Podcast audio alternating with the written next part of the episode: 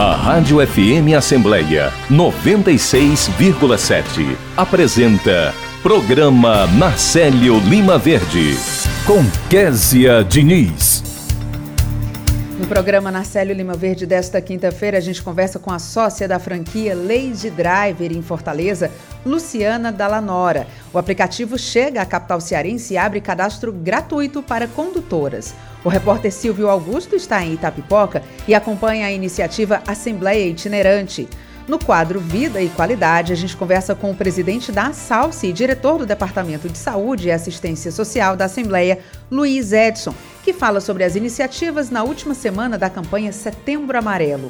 Tem entrevista com o doutorando em Ciências Médicas José Quirino Filho sobre a pesquisa que sugere antecipar o calendário de vacinação contra a gripe para a redução de partos prematuros. Dicas de Português é o quadro do programa Narcélio Lima Verde em parceria com as edições Inesp da Assembleia. O repórter Cláudio Teran antecipa tudo o que está por vir na sessão plenária da Assembleia de hoje. Entrevista com a controladora da Assembleia e secretária executiva do Comitê de Gestão Estratégica, Silvia Correia, que fala sobre a validação do planejamento estratégico do programa Alesse 2030. No quadro Fortaleza Antiga, tem as crônicas de Narcélio Lima Verde. Você ouve Programa Narcélio Lima Verde, com Késia Diniz.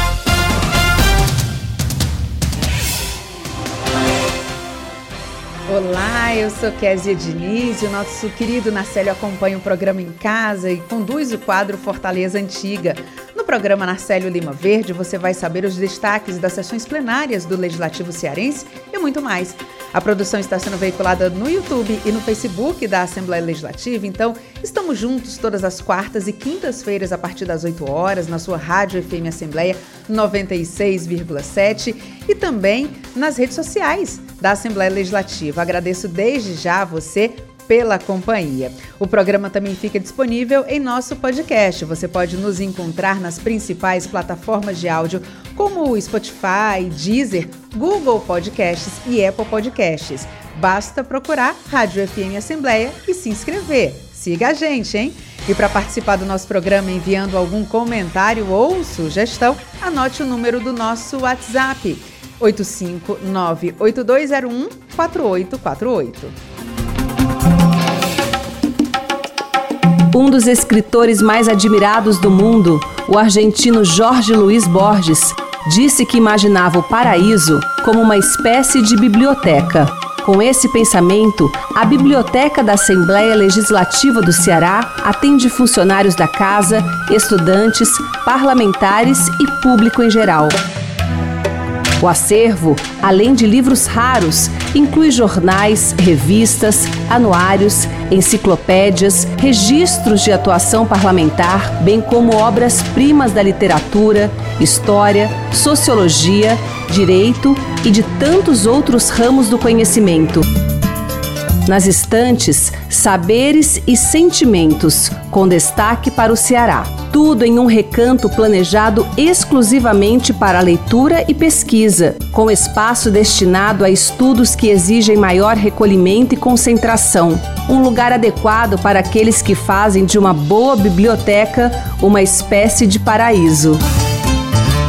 Compartilhar iniciativas. Esta é a meta da Assembleia Legislativa do Estado do Ceará. Rádio FM Assembleia 96,7. Com você, no centro das discussões. Opinião de criança é importante, sim. Um adulto consciente sabe falar, ouvir e respeitar posições diferentes. Mas para isso, precisa ser respeitado como cidadão desde criança, participando das decisões na comunidade em que vive. Tirar deles a possibilidade de opinar e decidir sobre a vida comunitária é impedi-los de exercer a cidadania. Comunidade que ouve suas crianças cresce muito mais feliz. Opinião de criança. Nós queremos participar. Apoio Rádio FM Assembleia 96,7. Você ouve Programa Narcélio Lima Verde com Késia Diniz. Entrevista. Agora 8 horas e 7 minutos e a gente conversa sobre um aplicativo chamado de Lady Driver, que chega a Fortaleza e abre cadastro gratuito para condutoras. Para detalhar esse assunto, a gente conversa com a sócia da franquia aqui em Fortaleza, Luciana Dallanora.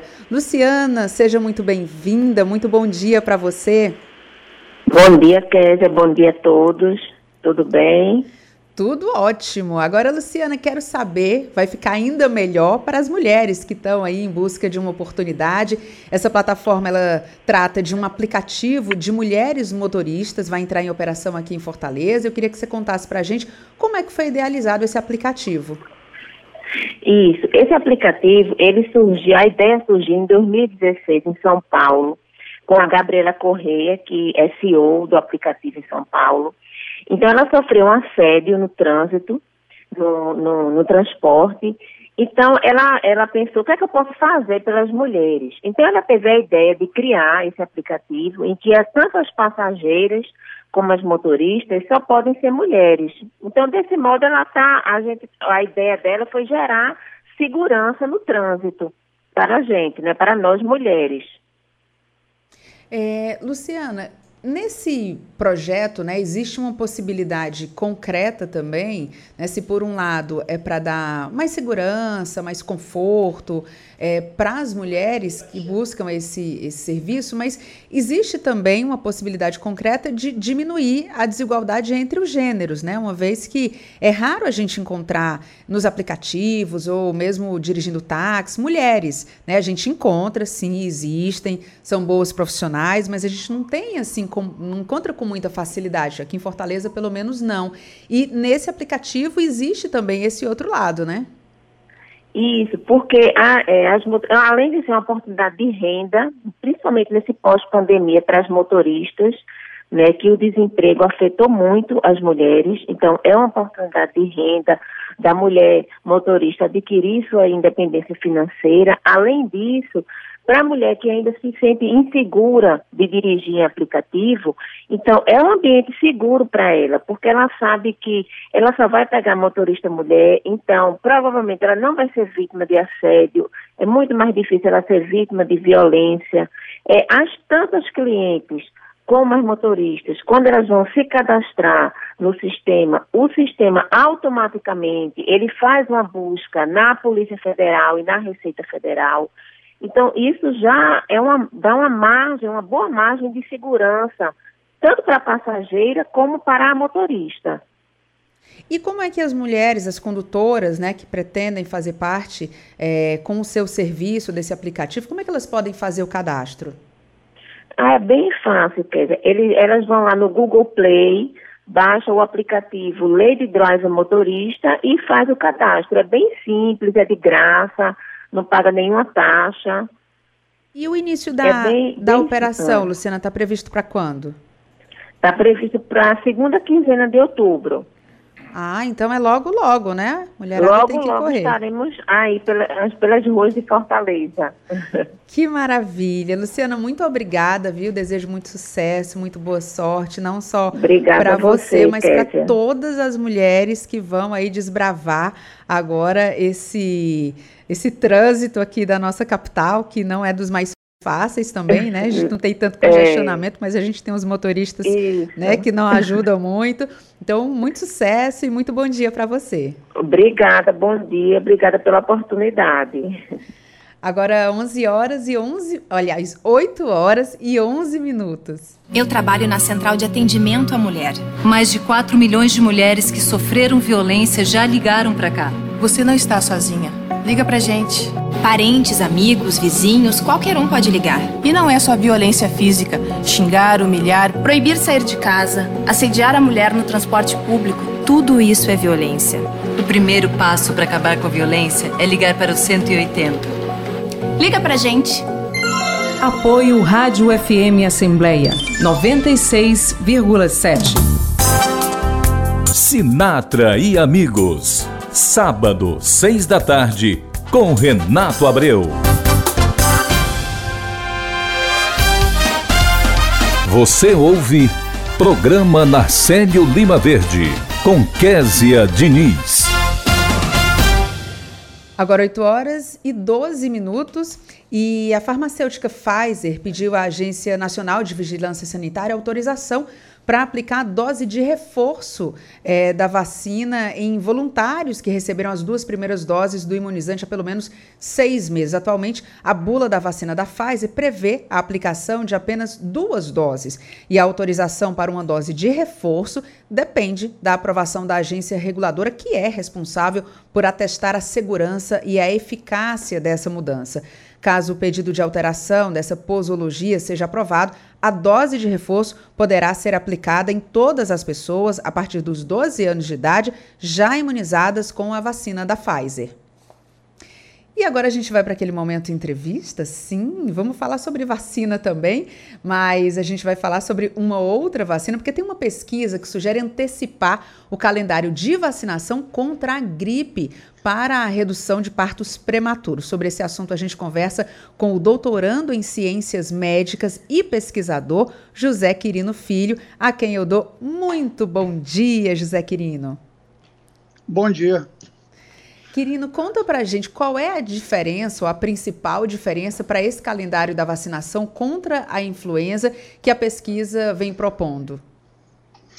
Bom, é porque nós, na pesquisa, nós verificamos que o pico dos casos de internação por SRAG, né, que é Síndrome Respiratória Aguda Grave, eles ocorrem exatamente no começo da vacinação, do período de vacinação do Plano Nacional, que é em abril.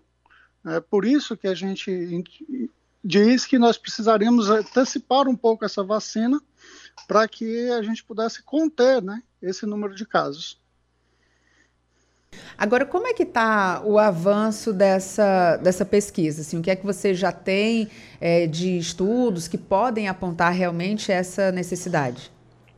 Bom, a, a, pesquisa foi fundamentada em estudos anteriores que já mostravam né, o efeito da influenza no, no, nas grávidas, e agora com esse estudo que foi feito com dados de 2013 até 2018, né, nós conseguimos uh, mostrar exatamente o período onde esses casos ocorrem, e a, uh, nós conseguimos é, a publicação do estudo agora, em 2021, né? demorou um pouco por conta da pandemia.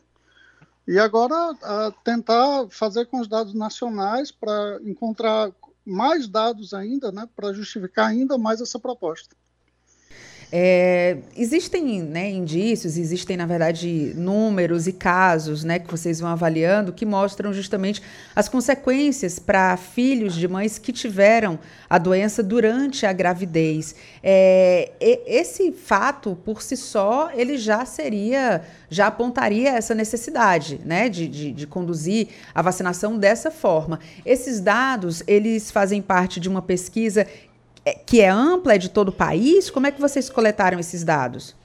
Não, a, nós pegamos os dados de notificação de síndrome respiratória do país inteiro, mas nós analisamos só os partos no estado do Ceará. Sim. Quirino, e qual é o próximo passo, né? Vocês, enfim, partem de, de, um princípio, avançam nessa investigação, e o que é que acontece agora? Quais são os próximos passos? Bom, o próximo passo agora é tentar fazer isso com os dados nacionais. Né? A, a ideia inicial é tentar fazer uma análise é, segmentada por regiões. Porque no nosso caso, por exemplo, do Brasil, uh, nós temos uma diferença grande em relação a esse assunto, por exemplo, da região norte e nordeste com a região sul. Né? Então, então, por isso que a proposta seria antecipar o calendário para a região norte e nordeste, onde os casos começam antes do que da região sul. Hum. E para isso a gente vai tentar fazer isso compilando os dados da, da base nacional agora. Ah, entendi.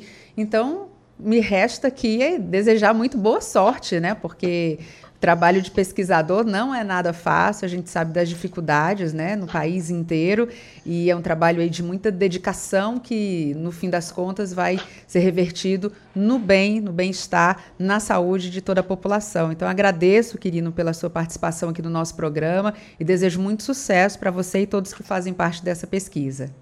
Eu que agradeço pela oportunidade de divulgar. Muito obrigado. E olha, esse estudo, publicado em revista vinculada ao Centro de Controle de Doenças dos Estados Unidos, ressalta que o início da campanha de vacinação contra a gripe no Ceará se dá coincidentemente no período mais chuvoso do ano, a chamada quadra invernosa, que vai de fevereiro a maio. As condições climáticas que favorecem a incidência da influenza em todas as regiões do estado podem encurtar o período gestacional de grávidas acometidas pela infecção. E a conclusão decorre de análise sobre registros oficiais da influenza e a relação dos indicadores com os recém-nascidos no Ceará entre 2013 e 2018. Nos registros hospitalares, casos de influenza são classificados como uma infecção respiratória aguda grave. E no período avaliado foram notificados 3.297 casos no estado, dos quais 145 ocorreram em mulheres grávidas, correspondendo aí a 4% do total. A partir destes números, os pesquisadores avaliaram as consequências para os filhos de mães que tiveram a doença durante a gravidez. Os dados foram comparados com o de filhos de mães que não tiveram a infecção durante a gestação. E como bem colocou aí o Quirino, o próximo passo agora é fazer essa avaliação com dados nacionais. A gente segue acompanhando. Agora 8 horas e 18 minutos e a gente vai conversar com ele, o repórter itinerante, é o Silvio Augusto, que está acompanhando a Assembleia Itinerante e conta para a gente todas as novidades. Muito bom dia, Silvio. Bom dia, Késia. Bom dia a todos. Estamos aqui na Praça da Igreja Matriz, em Itapipoca, onde está acontecendo a Assembleia Itinerante, Festival de Arte e Cultura, que é a Assembleia Legislativa, né, por meio do Conselho de Altos Estudos e Assuntos Estratégicos da Casa, está promovendo aqui no município. Nós estamos aqui, Késia, com o articulador do SEBRAE, que está aqui com o estande também na Assembleia Itinerante, é o senhor Jacob Bandeira. Ele é articulador do SEBRAE aqui em Itapipoca, vai falar das ações do SEBRAE aqui na Assembleia Itinerante. Bom dia. Bom dia a todos, prazer estar aqui falando para a Rádio Assembleia. Nós estamos aqui participando desse evento com muito orgulho pela dimensão que ele proporciona para a cidade. Nós do Sebrae temos um stand aqui onde a gente está fazendo atendimento ao empreendedor local, levando informação, fazendo atendimento e tirando dúvidas, dando palestras. Nessas oportunidades a gente faz com que a gente saia da estrutura e venha para a praça fazer com que o conhecimento, a informação venha ao encontro do empreendedor. E essa é uma grande oportunidade de estarmos aqui divulgando o trabalho do Sebrae, mas também divulgando as informações do dia a dia necessárias para o empreendedor. Isso para nós é uma ação que nos orgulha bastante. Aquele que queira é, abrir uma empresa pelo Sebrae, ele também pode vir aqui ao stand, já pagar essas informações para ter início nesta abertura?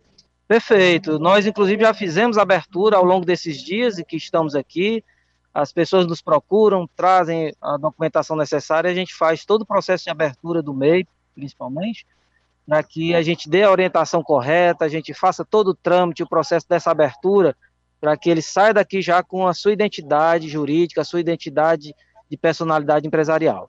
Muito obrigado.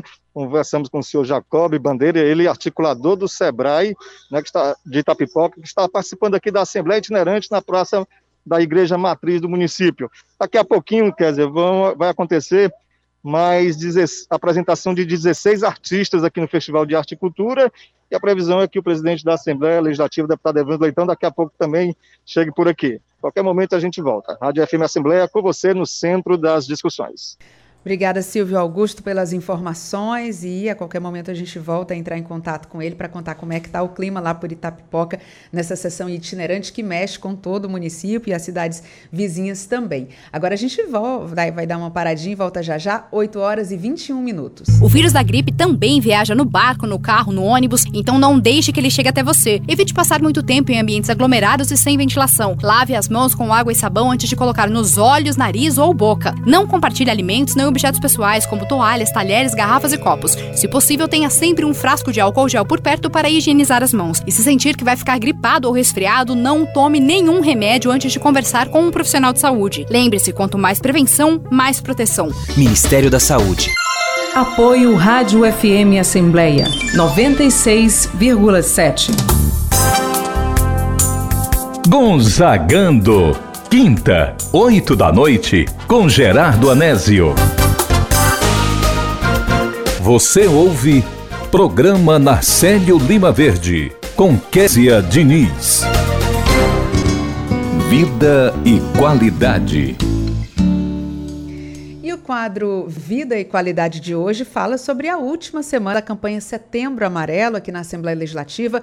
Sobre esse assunto, a gente conversa com o presidente da SALSE e diretor do Departamento de Saúde e Assistência Social aqui na Assembleia, Luiz Edson que eu agradeço bastante pela presença. O Luiz Edson já sabe o caminho e sempre que a gente convoca, Luiz Edson está por aqui, ajudando a gente a levar a melhor informação para os nossos ouvintes. Muito bom dia. Bom dia, bom dia, Kézia, bom dia aos ouvintes da nossa FM Assembleia. É um prazer estar aqui, né, fazendo um balanço desse mês e desse mês que foi tão rico de tantas ações, como eu vou falar agora, discorrer sobre o Setembro Amarelo. Então, não vamos nem demorar, porque o pessoal está querendo saber as informações, Luiz Edson. O que, que você tem desse lance aí para gente? Pois não, Kézia. Hoje encerramos nessa campanha do Setembro Amarelo, que a gente criou um tema Falar para Despertar. Né? O Setembro Amarelo é o mês que foi é, criado a nível nacional e mundial para é, a conscientização sobre o suicídio e a depressão, certo? E durante a campanha nós trouxemos é, vários várias é, pessoas né, é, ligadas ao assunto, pessoas que são, que são estudiosos né, desse assunto. Houve lançamento de livros, a programação e a mobilização na Assembleia foram desenvolvidas pelos núcleos de saúde mental. Né, aí aqui eu quero, quero ressaltar o trabalho, a dedicação, a, o compromisso né, da doutora Rejane Salles, que coordena o Núcleo de Saúde Mental, este núcleo que foi criado lá em parceria com o Departamento de Saúde e Assistência Social, ideia da nossa primeira-dama, doutora Cristiane Leitão, né, que também é uma, é uma bandeira do nosso presidente Evandro Leitão, já que ele coordenou, ele presidiu a frente parlamentar em combate à depressão e ao suicídio.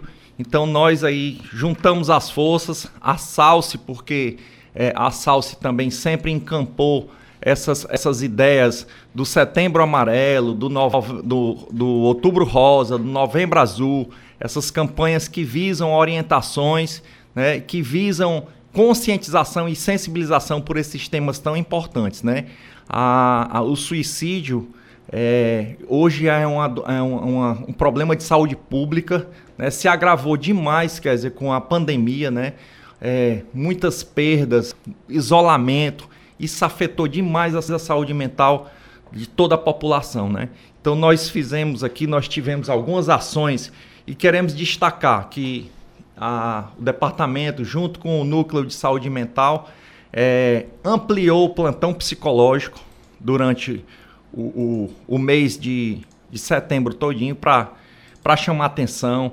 Fizemos duas blitz com a entrega de lacinhos e panfletos nessas, nessas cruzamentos aqui da Pontes Vieira com Barbosa de Freitas e Pontes Vieira com, com desembargador, desembargador Moreira. Moreira, né? Fizemos um, um abraço simbólico no prédio da Assembleia, né? registramos isso. É, cartilhas como Despertar, lançada pelo Departamento de Saúde, e oficinas também de encontros com itinerantes nos municípios de Calcaia, Quixadá, Baturité, São Benedito, Ibiapina, Horizonte, Maracanaú, Aquiraz e comunidades do entorno. Eu frisei esses, esses municípios, quer dizer, porque a gente tem um levantamento, fizemos primeiro uma análise dos municípios e que o índice de suicídio é bem mais alto. Então, esses municípios foram, foram é, indicados né, para a nossa, nossa caravana do despertar, para promover palestras, conscientização por conta desse alto índice, certo? Lançamento de livros, teve um livro sobre suicídio e depressão, né? rodas de biblioterapia, também sobre o tema. Ebinat, tivemos a primeira com a Lucina, Lucinaura Diógenes sobre suicídio, prevenção e pós-venção. A segunda com Simônia Arrojo, perspectivas sistêmicas diante do comportamento suicida. E a terceira com a doutora Lucira Bonfim, que é nossa, nossa colaboradora lá e é gestora do núcleo de TO lá do, departamento. Então, assim, foi uma, foi, esse ano foi bem mais movimentado essas ações por conta também dessa criação do núcleo de saúde mental, que veio dar um suporte a mais a nós da, da, da, da associação e da, da, do DSAS. E foi bonito de ver essa mobilização, né? Porque para onde a gente olhava aqui na Assembleia, no entorno também, a gente sempre via algum tipo de mobilização. Tinha é. alguém ali reunido discutindo o assunto. E essa questão da fitinha, né? Que parece um, uma coisa menor, mas ela é um despertar para você chamar a atenção para esse assunto. Porque sempre Isso. tem alguém que pergunta assim: e essa fitinha aí é o quê? Significa, né? né? Ela significa o quê? E aí você tem uma abertura de isso. espaço para poder falar isso. Eu imagino que vocês devem ter sentido isso Com na certeza. pele, né? E assim, a, o, o, o, prédio da Assembleia foi todo é, é, com a, a iluminação à noite durante esse setembro todo de amarelo, né, para chamar atenção. E nas principais entradas você deve ter visto esse mesmo lacinho que está aqui no meu peito, né, foi colocado nas entradas principais para chamar atenção, certo? Então é uma mobilização que envolve é, de, que envolveu o Departamento de Saúde, a SALSE, o Núcleo de Saúde Mental, envolveu a mesa diretora, envolveu a diretoria geral, a diretoria administrativa, todo o pessoal né, junto para poder é, fazer uma campanha bem consistente para alertar sobre esse grande problema de saúde pública.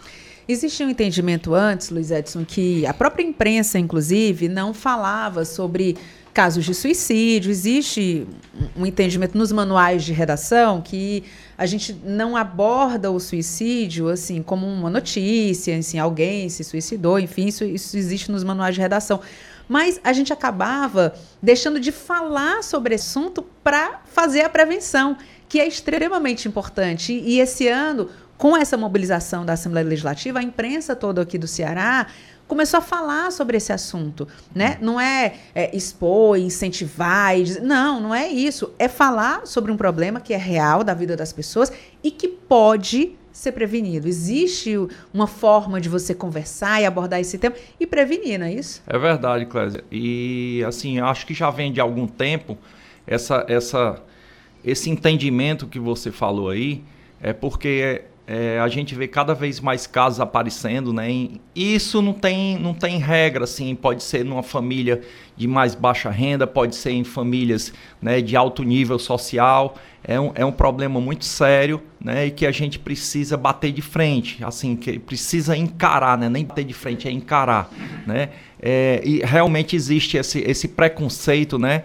do, do, do, suicídio, sempre que tentavam encobrir as razões do suicídio. Mas, assim, quer dizer, é interessante porque quando você participa de palestra, você vê relatos assim que é um sinal que um, que um, um ente da família dá, um, um filho, né?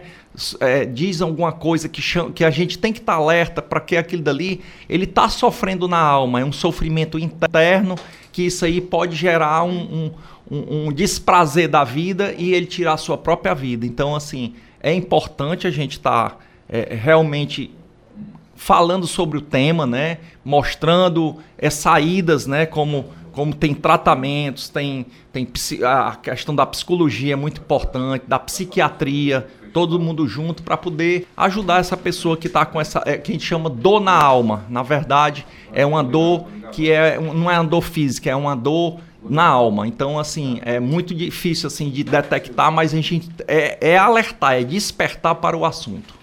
Agora, o Setembro Amarelo termina hoje, hoje, né? Outras mobilizações virão pela frente, mas num caso desse, diante de toda a mobilização que foi feita, imagino que tenha também é, um, um pós-campanha, né? Porque foi aberta uma porta para essa demanda isso. e os tratamentos pelo Departamento de Saúde, inclusive, é, continuam, né? Isso, Kézia. Inclusive, eu falei inicialmente que o plantão psicológico a gente ampliou. Antigamente eram, eram dois dias, né? Hoje a gente está todo dia com plantão psicológico de segunda a sexta, certo? Nós temos o, a célula de psicologia, nós temos dois, duas psiquiatras hoje, duas médicas psiquiatras dentro do departamento, na célula de medicina, certo? Então a gente está dando o apoio, né? Que o Departamento de Saúde e Assistência Social ele tem a missão de atender os servidores, aos dependentes de servidores aos, aos deputados, aos parlamentares, os dependentes parlamentares, e a gente tem um projeto social, né, que junto com esse projeto de responsabilidade social da nossa primeira-dama, doutora Cristiane Leitão, a gente atende a comunidade do entorno. Claro que a gente queria atender a toda a população, mas a gente tem que é, ter a restrição dentro da nossa capacidade, né? Claro. Então, assim, foi ampliado vários vários atendimentos, foi, foi, foi colocado à disposição da sociedade é, livros né, falando sobre o tema, é, panfletos, é, folders sobre, sobre o Setembro Amarelo e como a gente tem que despertar e alertar não só a nós, mas a toda a família pelos primeiros sinais que pode acontecer com o ente da nossa família. Muito bem, Luiz Edson, agradeço demais a sua presença e já quero saber o seguinte, o que é que vem de novidade por aí? Porque eu sei que vocês não param. Não, quer dizer, a gente já está programando o Outubro Rosa, né, que é o mês de conscientização ao combate à prevenção ao câncer de mama. É o câncer que mais atinge hoje as mulheres, é o câncer de mama em segundo de colo de útero.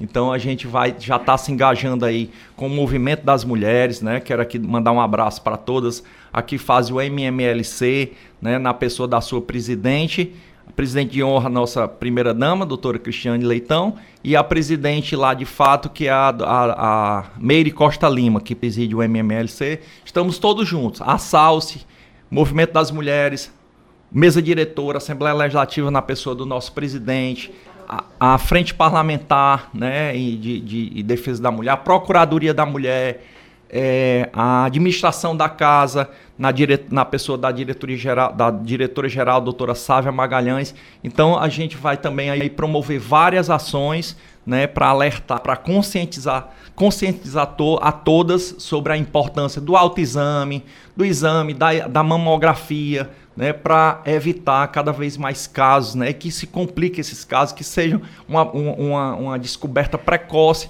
porque o índice de, de cura é muito alto quando é, é precocemente detectado. Né? Então, então, estamos começando a partir de amanhã o Outubro Rosa. Então, com certeza, a gente vai se reencontrar próxima semana aqui no programa do Nacelo para a gente falar okay, também sobre essa agenda, né, tá Luiz joia, Edson?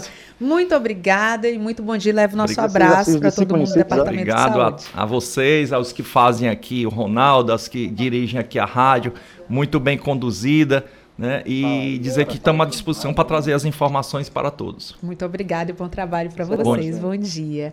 Agora 8 horas e 34 minutos e a gente já está na linha novamente com Silvio Augusto, que continua em Itapipoca e conta para a gente novidades. Bom dia novamente, Silvio. Bom dia mais uma vez, Késia. Estamos aqui de volta da Praça da Matriz, aqui em Itapipoca, onde acontece a Assembleia Itinerante Festival de Arte e Cultura. Daqui a pouquinho, Késia, vão se apresentar 16 artistas de cinco municípios. Estamos aqui com o Pingo de Fortaleza, cantor e compositor cearense, né, que vai, que já que é jurado né, do Festival de Arte e Cultura e vai falar para a gente né, sobre esse festival, de como estão sendo as escolhas, o julgamento desses artistas. Bom dia, Pingo. Bom dia, mais uma vez é um prazer enorme estar falando com os ouvintes da FM Assembleia, dizer da minha alegria de poder colaborar, de poder participar desse momento, dessa louvável iniciativa da Assembleia em realizar esse festival de arte e cultura itinerante, oportunizando assim vários artistas de municípios é, do litoral oeste, do Vale do Curu, que possam mostrar os seus trabalhos, né, difundi-los, principalmente nesse período agora de, de transição, de volta, de uma possível da pandemia. Então, a Assembleia está de parabéns e eu agradeço a oportunidade de estar nessa manhã, trabalhei, é, trabalho, alguns trabalhos de cinco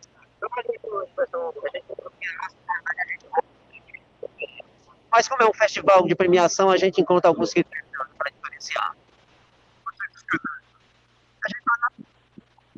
Nós avaliamos o conteúdo né, da apresentação, e nesse conteúdo você julgou o assunto e a forma como esse assunto foi abordado, você é, julga a forma, né, a forma que é a expressão propriamente dita, se for música, harmonia, melodia, ritmo, né, no folclore, no caso, é o tema, é o teatro, né, os euleiros, os motes, né, os estilos, e, por último, a gente avalia a performance do artista. A performance é a comunicação dele com o público, o figurino, né, todo o ritmo de apresentação, de comunicação. Então, são três critérios e somos quatro jurados. Muito obrigado. Conversamos com Pinho de Fortaleza, cantor e compositor, que é jurado aqui do Festival de Arte e Cultura da Assembleia Itinerante aqui em Itapipoca. Lembrando que daqui a pouco, às 9 horas, acontece a sessão ordinária na Câmara Municipal de Itapipoca e para o ouvinte do programa Na Lima Verde, né, que acompanha as sessões da Assembleia Legislativa, também está sendo transmitida pela TV Assembleia, Rádio FM Assembleia e também pelo YouTube da Assembleia Legislativa. Rádio FM Assembleia com você, dentro da Obrigada, Silvio. Agora 8 horas e 37 minutos. Bem me quer, bem me quer, bem me quer, bem me quer, bem me quer. Para cuidar da saúde mental, conte com quem te quer bem. Juntos semeamos um novo amanhã. Ligue 188 e procure ajuda especializada. Falar é a melhor solução para o despertar. Setembro Amarelo mês de prevenção ao suicídio. Assembleia Legislativa do Ceará. Autores e ideias. Terça, 8 da noite, com Lília Martins. Você ouve Programa Narcélio Lima Verde, com Késia Diniz. Entrevista. Agora 8 horas e 38 minutos, validada a proposta de planejamento estratégico do programa Alesse 2030, que define as prioridades do Parlamento Cearense para os próximos 10 anos, e a gente vai conversar sobre esse assunto com a controladora da Assembleia e secretária executiva do Comitê de Gestão Estratégica, a doutora Silvia Correia. Doutora, muito bom dia, seja muito bem-vinda aqui aos nossos estúdios, é um prazer lhe receber. Bom dia, Késia. Bom dia, ouvintes da FM Assembleia. O prazer é nosso em poder compartilhar aqui desse momento tão importante que a gente está vivendo, que é a construção desse planejamento estratégico.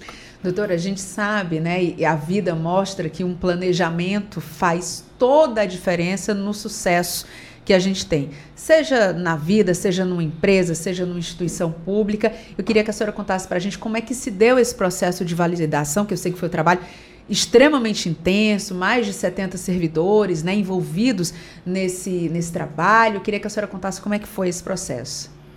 Então, Kézia, realmente hoje a gente tem ouvido falar muito da governança. E a boa governança, ela não pode prescindir da estratégia. Então, assim, principalmente agora, quando a gente está saindo de um cenário de pandemia, de crise, mais do que nunca as organizações têm que se planejar e pensar a médio e longo prazo. Então, o Alesse 2030, ele vem é, nesse processo de construção coletiva. A gente procurou trazer é, todo o corpo diretivo e o corpo funcional, e, e, inclusive com a participação de servidores que têm o conhecimento da cultura da casa, que formam opinião, o que a gente chamou de grupo de engajamento, porque a gente não podia botar todo o corpo funcional, mas a gente escolheu a dedo aqueles que vieram conosco né, contribuir. Esse processo teve a expertise, está tendo ainda, da Fundação Dom Cabral, né?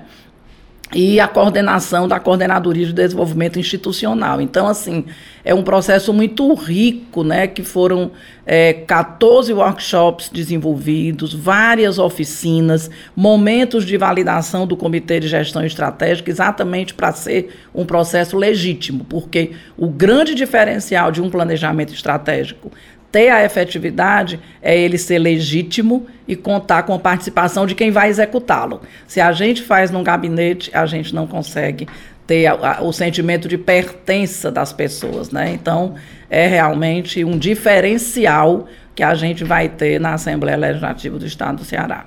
Agora, a gente sabe que o trabalho desenvolvido na Assembleia, ele não beneficia as pessoas que estão aqui na Assembleia, né? O trabalho que é feito aqui, ele é feito para fora, a população ganha com um trabalho bem feito. E eu queria saber é, como é que a execução desse programa vai beneficiar a população. Pronto, então, é, a gente na construção desse processo tem uma coisa que a gente chama do, do, da identidade organizacional, né? Então, de cara, você já tem na missão da Assembleia, que primariamente tem a grande função de legislar e fiscalizar, uma visão de futuro projetada. Então, assim, o que, que a gente espera para 10 anos? Ser referência em parlamento aberto. Então, já começa aí essa tônica de trabalhar para fora dos muros da Assembleia. Então, no Estado democrático de direito e numa democracia representativa, é o legislativo que tem que representar e defender esses interesses da, da sociedade. Então, a gente tem um mapa estratégico com essa visão de futuro e tem os grandes eixos que a gente chama que sustentam isso, que tem eixos que trabalham a organização do ponto de vista interno, inovação, pessoas, tecnologia e trabalho do ponto de vista externo essa questão da transparência e da participação. Então, essa construção está clara, né? Está claro nessa construção essa questão da Assembleia trabalhar para fora, né? Extramuros. E uma coisa que é importante a gente dizer é que para construir isso, a gente aplicou, o Kézia e demais ouvintes, quase 400 questionários. Então a gente fez uma sondagem, uma sondagem que perguntou à sociedade por meio de um hot site que a gente criou, o Alesse 2030, qualquer cidadão que clicar o Google vai levar ele para lá e lá tem todas as informações do que a gente está falando aqui. E a gente conseguiu ter da sociedade duas coisas muito importantes. Primeiro, o que, que ela avalia que aconteceu nos últimos 10 anos quando a gente tinha um planejamento de 2011 a 2020. E segundo, o que, é que ela espera para 2030. Então, tudo está muito embasado nessa expectativa, né, nessa, nessa, nesse direcionamento que não é nosso, é da sociedade. Teve alguma uh, surpresa ou alguma. Enfim, porque quando se começa um trabalho, a gente tem ali uma expectativa, né? Acha que é tal coisa mas vem a participação da população, de pessoas que a gente não conhece, com interesses distintos, com necessidades diferentes. É, o que vocês imaginavam no começo se confirmou através dessa, dessa participação da sociedade? Ou vocês tiveram ali que, de repente, abriam outro caminho que, que no, no começo não estava sendo analisado? Como é que foi esse, esse, esse processo? Assim? É, foi muito positivo. Eu diria que a gente não teve né, o que você chama de surpresa, que seria aquela coisa que, de, que ficasse descolada ou dissociada. Então, assim, a gente teve até surpresas positivas, porque a gente imaginava que aquilo que tinha sido construído lá atrás e que aconteceu nesses últimos dez anos, que a Assembleia já vem num movimento muito grande, né? E ela é uma Assembleia que é a mais aberta do país, a nossa. Né? A gente teve a oportunidade de fazer benchmarking com várias assembleias e não tem nenhuma que tenha o pool de serviços e de ações de cidadania da Assembleia. Então, assim, a gente já vem nesse, nesse processo e o que é que o cidadão disse? Ele confirmou. Ele disse assim, a, tipo assim, avante. Então não tem uma coisa que tenha trazido. O que é que, que mais assim, vamos dizer, merece uma atenção especial, eu diria, né? Essa questão da inovação. A gente precisa, quando eu digo inovação, tecnologia, porque aí é preciso um reforço, né? E uma, e uma priorização ainda maior por conta das mudanças da forma de trabalho. Então a gente já vem se preparando para isso, mas o planejamento traz um forte indicativo em relação a isso. Nós não vamos mais trabalhar da mesma forma. Isso é um, é um caminho sem volta, né? E aí isso precisa de uma atenção especial, né? Mas é, são tantos resultados já, né? Porque esse é outro ponto que eu quero destacar do próprio Alesse 2030, porque o grande diferencial da metodologia que nós adotamos é que no cenário que a gente vive hoje, o planejamento é importantíssimo, mas as organizações não podem parar para planejar. Então tem que trocar o pneu com o carro andando, como a gente chama. E aí a gente já tem resultados, né, da plataforma de curto prazo, do mandato do presidente Evandro Leitão, que a gente nomina aqui vários. A Assembleia Itinerante é um deles, que está acontecendo essa semana e vai ser coroada hoje com a sessão plenária. Núcleo de Saúde Mental, Núcleo de Responsabilidade Social, MBAs, né? Então, é um mundo de ações né, que convergem com esses interesses da população. A gente aproveitou muito esses questionários já para antecipar algumas ações apontadas como necessidade do, do público, né, e do próprio público interno também, servidores. Doutora Silvia, quais são as próximas etapas do programa? Pronto, as próximas etapas do programa, a gente tem hoje, inclusive, uma reunião com a Fundação Dom Cabral, é a gente fazer o que a gente chama de um detalhamento. Nós agora vamos mergulhar em seis áreas que já foram definidas, que são áreas estruturantes, relevantes e estratégicas, e elas vão fazer o planejamento estratégico delas. Então, assim, se a missão da Assembleia como um todo é representar a sociedade cearense, né, nas ações de legislar e fiscalizar, qual é a missão da ouvidoria parlamentar, por exemplo?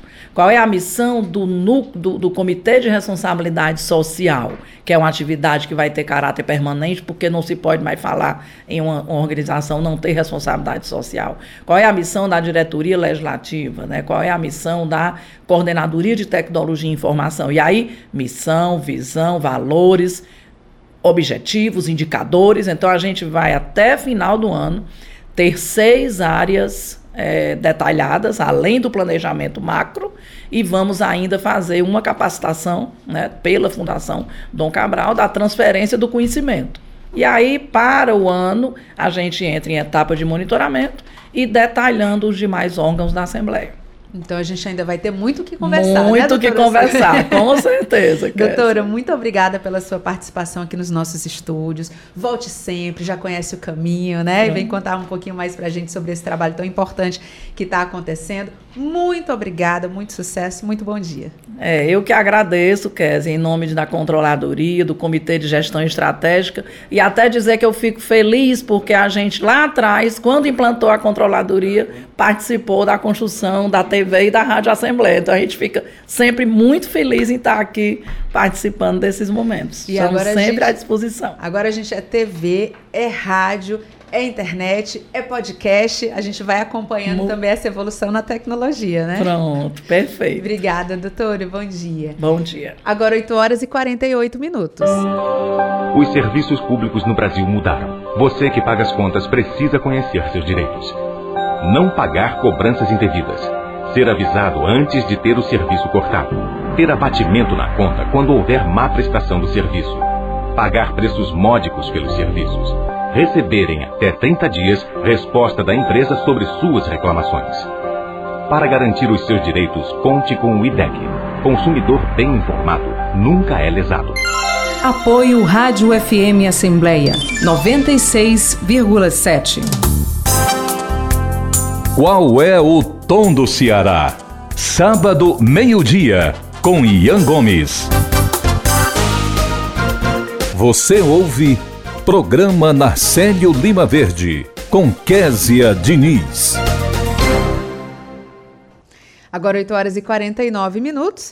E vamos à dica de português de hoje. Acompanhe o quadro do programa Narcélio Lima Verde em parceria com as edições Inesp aqui da Assembleia. Edições Inesp. Dicas de português. Olá! Sou a professora Sandra Mesquita das edições Inesp da Assembleia Legislativa do Ceará. E a nossa dica da língua portuguesa de hoje é sobre quando usar abaixo junto e abaixo separado. Abaixo refere-se ao lugar menos elevado, inferior. Exemplo: Marcela não aceitou ocupar uma posição abaixo de suas pretensões, ou seja, um lugar inferior. Abaixo separado significa para baixo. Exemplo: o brinquedo foi levado correnteza abaixo. Até a próxima Dicas de Português das edições Inesp. 8 horas e 50 minutos e agora a gente conversa com o repórter Cláudio Teran, que está acompanhando as atividades da Assembleia Legislativa. Hoje tem Assembleia Itinerante. Cláudio Teran, muito bom dia. Muito bom dia, Kézia Diniz. Bom dia a você. Bom dia aos nossos ouvintes da FM Assembleia. Teran, conta pra gente o que é que vai ter de atividade hoje nessa sessão que é tão especial, né, para os deputados, para os servidores, para a população. Conta os detalhes. Olha, essa sessão, dizer, Diniz, é muito importante, muito especial, justamente porque é, o, a Assembleia Legislativa sai do ambiente do plenário 13 de maio para é, instalar os seus serviços na base política, na base social, na base municipal, ou seja, no município de Itapipoca, que foi a cidade escolhida para a realização da retomada das sessões itinerantes. E essa sessão teve hoje no, no Notícias do Ceará, nós tivemos uma entrevista com o Carlos Alberto Aragão, na qual ele antecipou e enfatizou, né, e o Carlos Alberto é o chefe do Departamento Legislativo da Assembleia, onde ele enfatizou que o principal é que é uma sessão plenária normal, absolutamente é, é, é, como se fosse no plenário 13 de maio, com todo o expediente, com todas as regras que regem a sessão plenária na Assembleia Legislativa. Teremos, por exemplo, a leitura de projetos de leis apresentados. Um desses projetos o deputado André Fernandes concede o direito à gratuidade no transporte coletivo público urbano para recém-desempregados. Na opinião do deputado, a justificativa que ele colocou lá no projeto é que o recém-desempregado é aquele que imediatamente tenta se recolocar no mercado de trabalho, mas com todas as limitações de um desempregado. Né? Então, a partir daí, esse, essa concessão desse direito à gratuidade no transporte coletivo seria temporária para facilitar o ir e vir dele na busca por uma colocação no mercado, no, no mercado de trabalho. Também teremos a leitura de vários projetos de indicação de autoria dos senhores deputados. O deputado Edilar Belfrásio tem uma iniciativa que é uma demanda da região do, de Itapipoca, que é uma, uma demanda do Vale do Curu, que é a estadualização do trecho da estrada conhecida como Estrada do Severino, que ela liga o, o entroncamento da BR-402, na altura da localidade de Deserto, até o município de Itapipoca. Essa estrada beneficia Uruburetama, beneficia Mazagão, beneficia o Ipu e o próprio Severino, que são localidades ali, Uruburetama, um município, ali do entorno da região referencial de, de Itapipoca. O que, que o deputado Edilardo explica? Esse trecho de estrada ele tem muita utilização e ele é de governança municipal. E aí demora muito mais tempo para a sua recuperação, o deputado pleiteia que essa estrada seja refeita no sentido dela ganhar uma estrutura mais moderna, uma estrutura mais segura, inclusive com a previsão de asfaltamento e tudo mais. E tudo isso seria mais fácil de fazer a partir da estadualização. Então, esse projeto, embora ele seja de indicação, ele deve ter a unanimidade dos apoios dos deputados durante uh, a leitura desse expediente hoje na sessão plenária que se realiza em Itapipoca. Importante também registrar, Kézia Diniz e amigos ouvintes, e isso a FM Assembleia já está registrando, que a Assembleia está em Itapipoca desde a terça-feira, com diversos serviços à disposição da população. A retomada da sessão itinerante, da Assembleia Itinerante, também terá uma segunda edição agora no mês de outubro, porque lá no dia 19, 20 de outubro, a Assembleia estará lá na região Vale do Salgado, no município tricentenário do Icó, quando os trabalhos da casa serão transferidos para lá. Muito bem, Cláudio Teran, a gente agradece muito a sua participação e deseja um excelente trabalho para você ao longo do dia de hoje. Muito obrigada. Estaremos acompanhando tudo. Agora 8 horas e 54 minutos. Consumidor é todo aquele que compra um produto ou contrata um serviço com o intuito de satisfazer suas necessidades. Uma relação de compra e venda tão comum no dia a dia, mas nem sempre satisfatória. Por isso, existe o PROCON da Assembleia Legislativa. Vinculado à Comissão de Defesa do Consumidor, o PROCON Assembleia trabalha em prol da garantia dos deveres e direitos dos consumidores.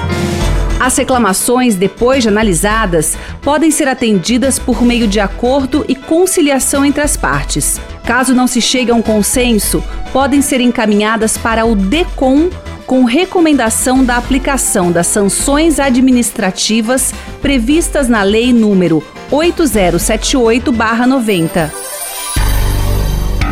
O Procon Assembleia, tendo em vista o florescimento de uma cultura cidadã, realiza também ações educativas e de orientação aos consumidores e estimula municípios cearenses a implantarem órgãos públicos de defesa do consumidor. Compartilhar iniciativas. Esta é a meta da Assembleia Legislativa do Estado do Ceará. Rádio FM Assembleia 96,7. Com você, no centro das discussões. O que fazer se seu nome for colocado no cadastro de inadimplente sem qualquer aviso? A lei estabelece a necessidade de uma comunicação prévia por escrito, seja ela carta, telegrama ou fax isso é exigido justamente para dar ao consumidor a oportunidade de saldar seu débito ou se defender, prevenindo maiores danos. Se tal providência não for tomada pelos interessados, você deve apresentar uma reclamação por escrito ao banco, empresa ou loja que agiu assim. Depois do pagamento, exija a retirada do seu nome do cadastro de inadimplentes. O fornecedor tem prazo de cinco dias para regularizar a situação. A justiça tem sido implacável com os fornecedores, principalmente os bancos que, desrespeitando os direitos dos consumidores, remetem seus nomes aleatoriamente para o SPC e Serasa, sem dar oportunidade de defesa. E o pior, muitas vezes sem qualquer motivo, pois o consumidor já liquidou o débito. Muitas empresas e bancos têm sido, nesses casos, condenadas a pagar altas somas por danos patrimoniais e morais contra o consumidor. Exerça sua cidadania, conheça e reclame seus direitos. Uma dica da Proteste Associação Brasileira de Defesa do Consumidor.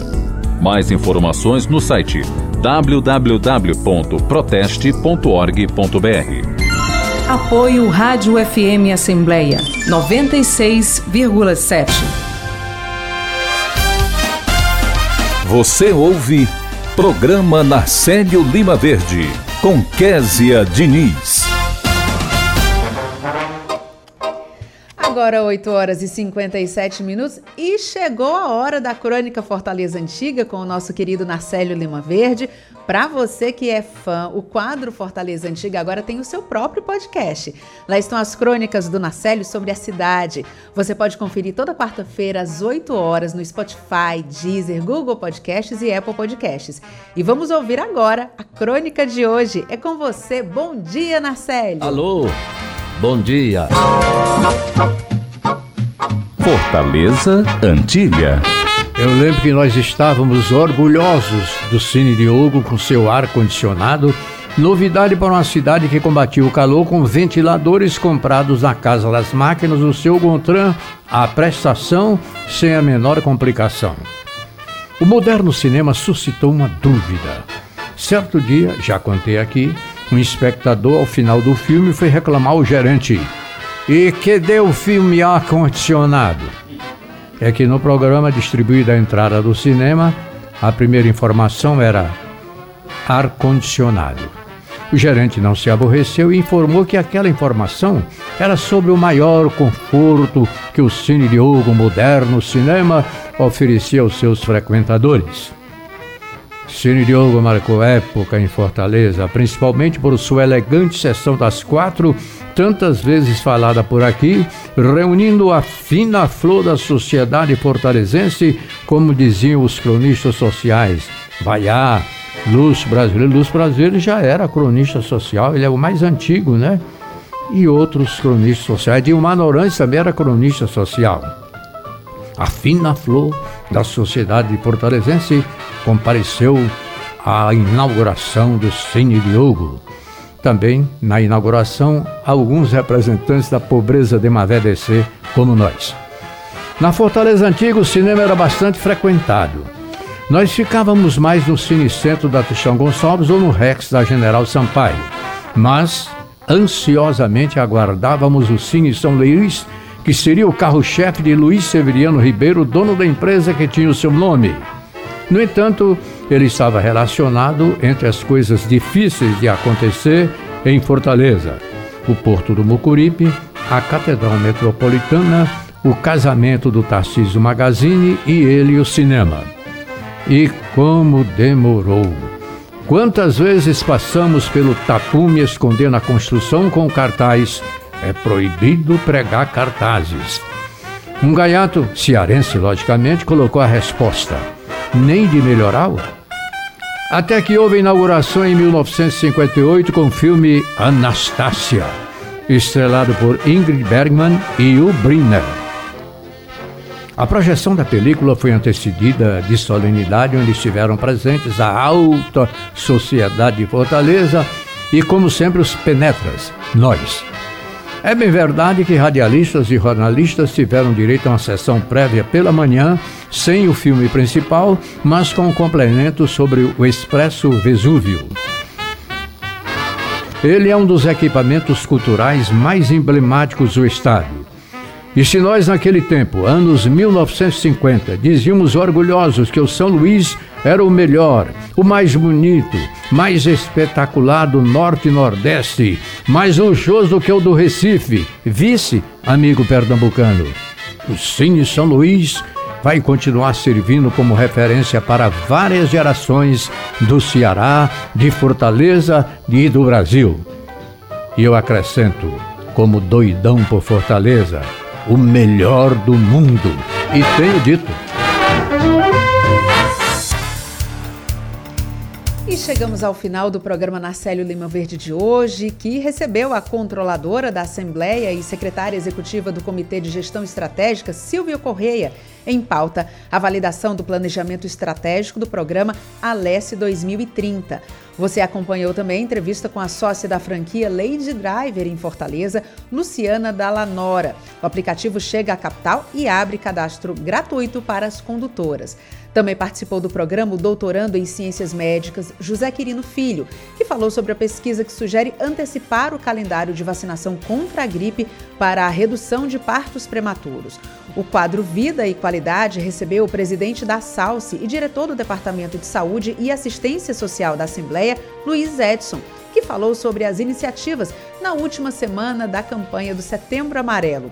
No quadro Dicas de Português, você conferiu mais uma dica das edições Inesp da Assembleia. O repórter Silvio Augusto acompanhou o que ocorre na Assembleia Itinerante lá em Itapipoca.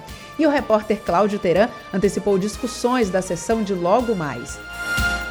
Muito obrigada por nos acompanhar juntinho do rádio e para você que nos acompanha nas redes sociais, a produção também está sendo veiculada no Facebook e no YouTube da Assembleia Legislativa. Também estamos em podcast, você pode nos encontrar nas principais plataformas de áudio, como Spotify, Deezer, Apple Podcasts e Google Podcasts. Basta procurar Rádio FM Assembleia e se inscrever. Além de mim, Kézia Diniz e de Lima Verde, a equipe do programa reúne na coordenação Tarciana Campos, na produção Laiana Vasconcelos e Simone Silva, repórteres Silvio Augusto e Cláudio Teran, direção de vídeo Rodrigo Lima, a coordenação de programação é de Ronaldo César e a supervisão é de Rafael Luiz Azevedo. Para participar do nosso programa enviando algum comentário ou sugestão, anote o número do nosso WhatsApp 859-8201-4848. Estaremos de volta na quarta-feira, mas na segunda-feira a gente tem aquele encontro marcado no Conexão Assembleia, às 8 horas da manhã, na sua Rádio FM Assembleia 96,7 e nas redes sociais. Já às 8 e meia da noite, o nosso encontro é na TV Assembleia. Obrigada, Narcélio, pela parceria. Obrigada a você que nos escuta pela audiência e a gente volta a se encontrar na próxima semana. Até lá. Tchau.